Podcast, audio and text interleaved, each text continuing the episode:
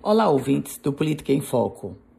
Mudanças, mudanças nas exigências no estado do Rio Grande do Norte e na cidade de Natal, envolvendo a pandemia da Covid-19 e o famoso passaporte vacinal.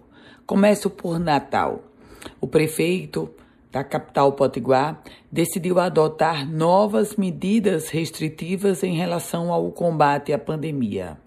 O decreto está sendo publicado na edição do Diário Oficial de hoje, terça-feira, e prevê a suspensão da exigência do passaporte vacinal.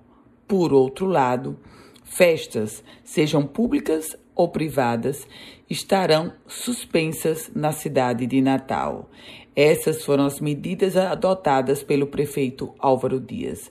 Em um outro contexto, no contexto estadual, o Ministério Público e a Defensoria Pública do Estado do Rio Grande do Norte judicializaram a questão envolvendo as exigências para o governo do Estado.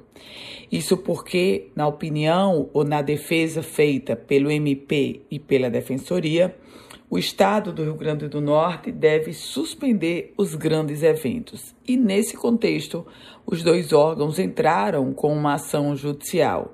Por outro lado, o Executivo Estadual emitiu uma nota dizendo que aguarda o posicionamento do Poder Judiciário e manteve, ele, o governo do Estado, a decisão e a defesa da exigência do passaporte vacinal. Inclusive, trouxe um dado mostrando que depois que o passaporte começou a ser exigido, houve um aumento superior a 95% na procura das vacinas.